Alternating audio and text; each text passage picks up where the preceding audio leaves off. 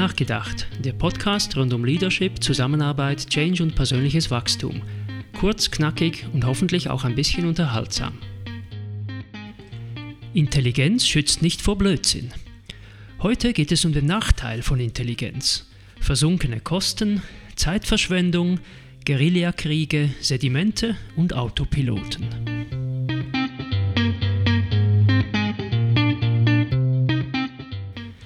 Vor einigen Wochen erschien ein Artikel über die Tatsache, dass hohe Intelligenz nicht davor schützt, Verschwörungstheorien zu verfallen. Das Gegenteil kann sogar der Fall sein. Kluge Leute können sich meist gut ausdrücken, und große Eloquenz hilft nicht nur dabei, andere zu überzeugen, sondern durchaus auch sich selbst. Zweitens, wenn man schlau genug ist, findet man immer einen Weg, Aussagen so zu interpretieren, dass sie ins eigene Gedankengebäude passen.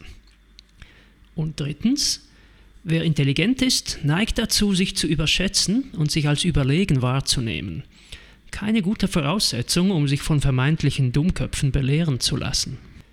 All diese Symptome werden nebenbei bemerkt gewissen Mitarbeitenden von gewissen Vorgesetzten bekannt vorkommen. Aber gut, zurück zum Thema. Die wissenschaftliche Evidenz legt nahe, dass sich Meinungen auf der Basis von affektiven Reaktionen bilden. Wenn die Meinungen dann mal da sind, hilft der Intellekt ungemein, sie zu untermauern und zu verteidigen. An einem gewissen Punkt setzt schließlich die Wirkung des Verzerrungsfaktors der versunkenen Kosten ein. Der entsprechende Gedankengang lautet, ich habe schon so viel reingesteckt, um diese Meinung zu verteidigen, jetzt kann ich sie nicht mehr ändern. Emotional nachvollziehbar, sachlich natürlich absoluter Quatsch. Bei unverrückbaren Meinungen ist es also komplette Zeitverschwendung, intellektuelle Argumente zu suchen. Das erleben wir ja momentan zur Genüge. Wenn irgendetwas eine Chance hat, dann sind es emotionale Erfahrungen, die die Kraft haben, gut stabilisierte Strukturen zu erschüttern. Zugegeben, die Chancen sind auch da nicht rosig. Aber wenn Sie im Lotto gewinnen wollen, spielen Sie ja auch nicht Halmer. Einmal mehr zeigt sich, das in der Wirtschaftswelt so verbreitete Mantra Lasst uns rational sein greift zu kurz. Affektive Aspekte von Meinungsbildung und Entscheidung krampfhaft auszublenden, hat verheerende Folgen. Die ziehen sich dann einfach in den Untergrund zurück und wirken von dort aus guerillamäßig, und zwar mit unverminderter Stärke. Und Guerillakriege sind ein Albtraum. Sie wissen nie, wann sie etwas unvermittelt trifft, das sie nicht mal haben kommen sehen. Das Gegenteil bringt viel mehr. Ganz besonders aufmerksam zu sein auf die eigenen affektiven Reaktionen.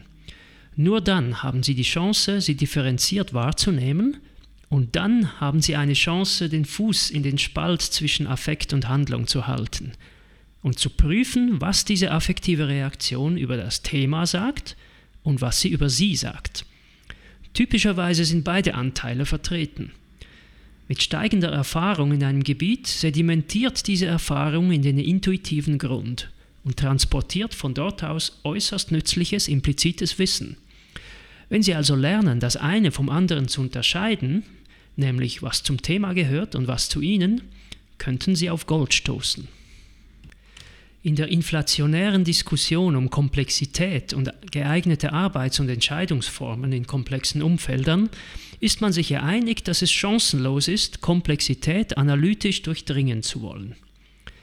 Über den Kanal dieser Einsicht tröpfeln langsam intuitive, analoge und sogar künstlerische Ansätze von Problemerfassung und Entscheidungsfindung in die Methodensammlung von Führungskräften. Gut so. Hirn einschalten? Ja doch. Dem Bauchgefühl zuhören? Unbedingt. Und zwar am besten, bevor der Autopilot übernimmt.